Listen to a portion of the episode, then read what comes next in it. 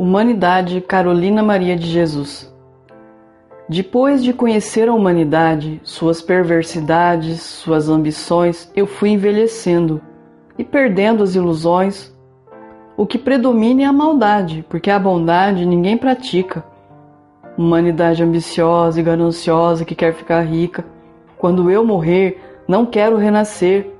É horrível suportar a humanidade que tem aparência nobre, que encobre as péssimas qualidades.